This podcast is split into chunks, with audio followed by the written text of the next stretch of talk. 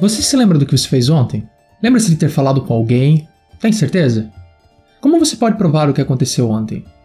Como ter certeza de que tudo o que você tem certeza que é o seu passado não são apenas informações inseridas no seu cérebro hoje pela manhã antes de você acordar? Como você pode me provar de que isso que está acontecendo agora não é um sonho? Tem certeza que você está acordado? Hoje nós vamos falar sobre como acreditar em algo que não podemos tocar, ouvir ou ver, e como nós fazemos isso todos os dias. Meu nome é Felipe Brito e este é o Siga as Evidências.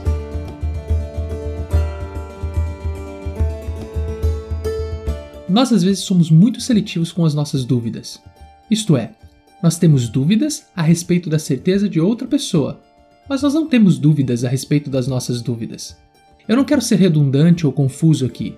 O que eu vejo é que há uma grande inconsistência em existir mais justificações das certezas do outro do que das nossas próprias certezas. Isso acontece frequentemente, mas eu faço um convite tanto para os crentes quanto para os não crentes que me ouvem. Duvide das suas dúvidas. Eu recomendo que tanto os céticos quanto os crentes analisem as dúvidas do outro lado. Tentem entender o que se passa do outro lado e reavaliem as suas próprias certezas. No final desse processo, mesmo que você continue o cético ou crente que você sempre foi, você terá mais clareza sobre a sua posição. Isso trará um melhor entendimento, simpatia e respeito pelo outro lado, muito mais do que existia antes. Eu tenho achado resposta para as minhas perguntas dessa maneira, elas não são respostas isoladas, elas são argumentos confiáveis de qualquer ponto de vista, seja ele científico, físico, filosófico, teológico, cosmológico ou histórico. Através dessas respostas, eu posso construir uma estrutura que me dá o que eu preciso para que a minha vida tenha significado, valor e propósito, e portanto não seja mais absurda.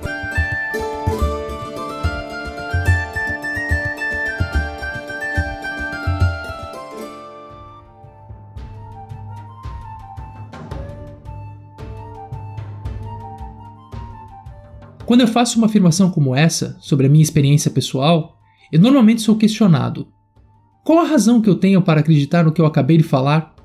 Como é possível acreditar em um Deus invisível? Como chamar de racional a crença em um ser que eu não posso pesar, nem medir, nem tocar, muito menos ver? A presença de Deus não é registrada por nenhum dos nossos sentidos, e mesmo assim muitas pessoas ainda afirmam que acreditam nele. Por quê? Vamos aqui exercitar a mesma estratégia que eu falei anteriormente duvidar das dúvidas. Há alguma outra coisa importante que nós acreditamos sem ver, ouvir ou tocar?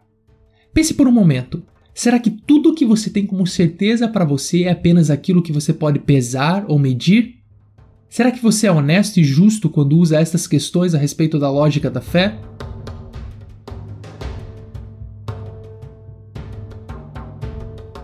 Você lembra o que você comeu ontem no almoço? Eu comi um hambúrguer com bacon e batata frita e um bom chá gelado. Essa é uma das vantagens de morar aqui nos Estados Unidos. Eles têm ótimos hambúrgueres e dezenas de restaurantes diferentes. Agora, será que eu posso ter certeza que eu comi esse hambúrguer? Bem, eu tenho certeza. Minhas memórias são bem claras e eu consigo quase sentir o gosto do hambúrguer de novo. Mas digamos que você não acredite em mim.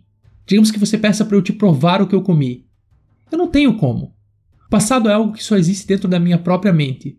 Por mais que você possa medir a taxa de gordura no meu sangue ou olhar o recibo do meu cartão de crédito, nada disso pode ser uma prova inquestionável de que eu comi um hambúrguer e muito menos os ingredientes desse hambúrguer. Será que o passado pode ser medido, pesado, tocado? Como você pode afirmar que tudo o que você conhece como realidade não é apenas um truque do seu cérebro? Os mais velhos, como eu, vão lembrar do fantástico filme de ficção científica dos anos 90, Matrix. Nesse filme, nada do que se conhecia como realidade era realidade, senão informações inseridas diretamente no cérebro das pessoas. Falando em final dos anos 90, começo dos anos 2000, eu me lembro como se fosse hoje o dia que pedi a minha esposa em casamento. Nós estávamos saindo juntos havia pouco mais de um ano e meio. Morávamos em cidades diferentes, eu não tinha carro, então para nos vermos sempre um dos dois tinha que pegar ônibus, dormir na casa dos amigos, etc. Eu sou mais novo do que ela e enquanto ela estava saindo da faculdade eu não tinha salário fixo. Todas as variáveis eram contrárias à minha proposta, mas eu acreditava que ela me amava. Na verdade, ao longo desses mais de 20 meses juntos, eu tinha uma coleção de momentos que me faziam acreditar que ela me amava. O amor é invisível, é uma daquelas coisas que você tem que detectar pelos seus efeitos, resultados, pelas consequências. No final das contas, ela disse sim. E hoje, mais de 14 anos depois de termos começado a namorar, eu ainda tenho certeza que ela me ama.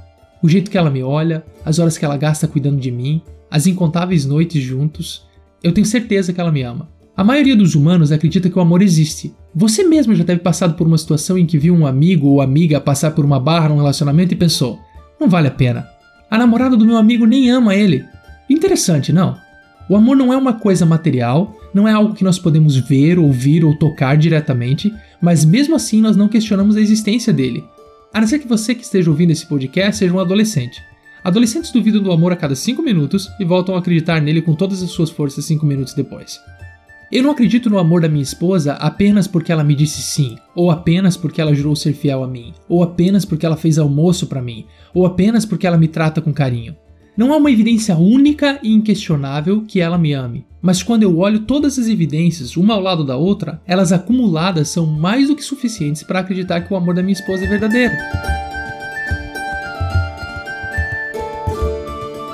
Da mesma maneira, embora não haja uma prova irrefutável da existência de Deus, Muitas pessoas das mais diferentes eras, sociedades e ocasiões acharam fortes evidências para a existência dele. Eu gosto de imaginar essas evidências como impressões digitais de Deus, espalhadas em vários lugares das mais variadas formas.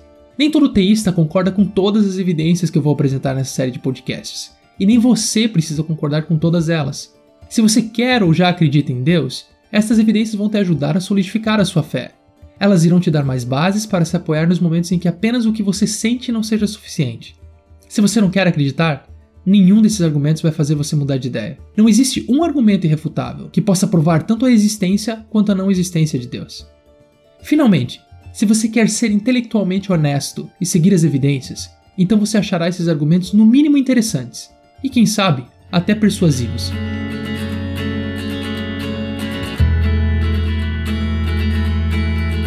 Algumas frentes filosóficas dizem que esse tipo de raciocínio da fé é trapaça. Eles dizem que uma série de 10 argumentos fracos não constrói uma teoria forte.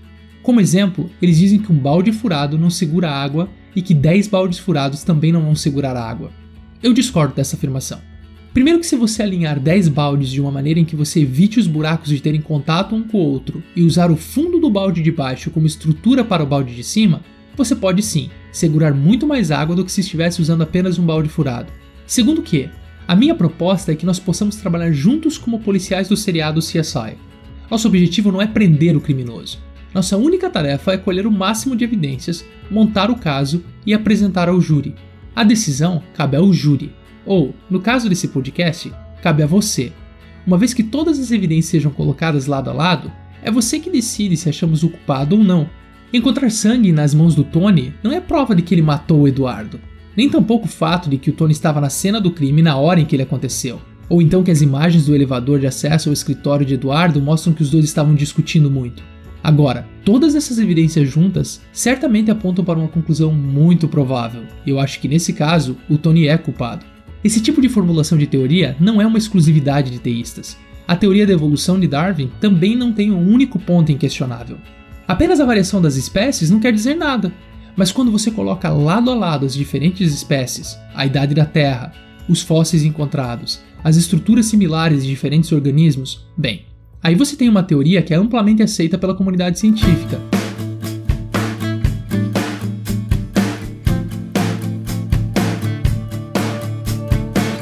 Então esse é o meu convite para essa série de podcasts que vamos começar hoje e seguir nas próximas semanas. Vamos analisar Deus como quem analisa a cena de um crime, nós não estamos procurando por provas absolutas, estamos procurando por pistas, por evidências.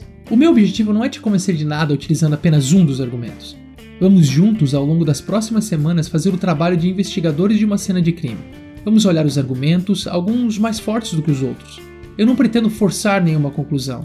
Esse trabalho pertence a você.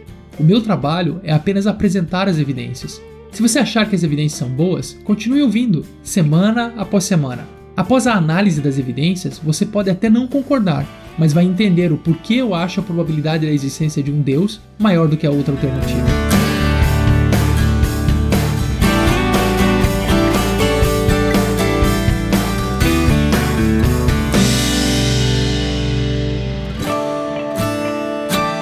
Se você está ouvindo esse podcast pela primeira vez, eu gostaria de convidá-lo a ouvir a nossa primeira série. Ela tem só dois episódios. O Siga as Evidências é uma série de podcasts bem curtos. não mais que 20 minutos cada um, para que você possa ouvir, meditar sobre o que foi falado, ouvir de novo. Você pode ouvir o Siga as Evidências direto no celular ou no computador, acessando a nossa página no SoundCloud. Se você já é um fã de podcast e sabe o que significa assinar um podcast ou o que é o feed, você pode utilizar o seu player favorito e procurar pelo Siga as Evidências tanto no iTunes quanto nos melhores players de Android. Para você que gostou do podcast, eu gostaria de convidá-lo a curtir a nossa página no Facebook e avaliar nosso podcast lá no iTunes. Seja no SoundCloud, no Facebook ou com uma roda de amigos, o que eu espero é que você curta, compartilhe, ouça e discuta o que foi falado. Crer também é pensar.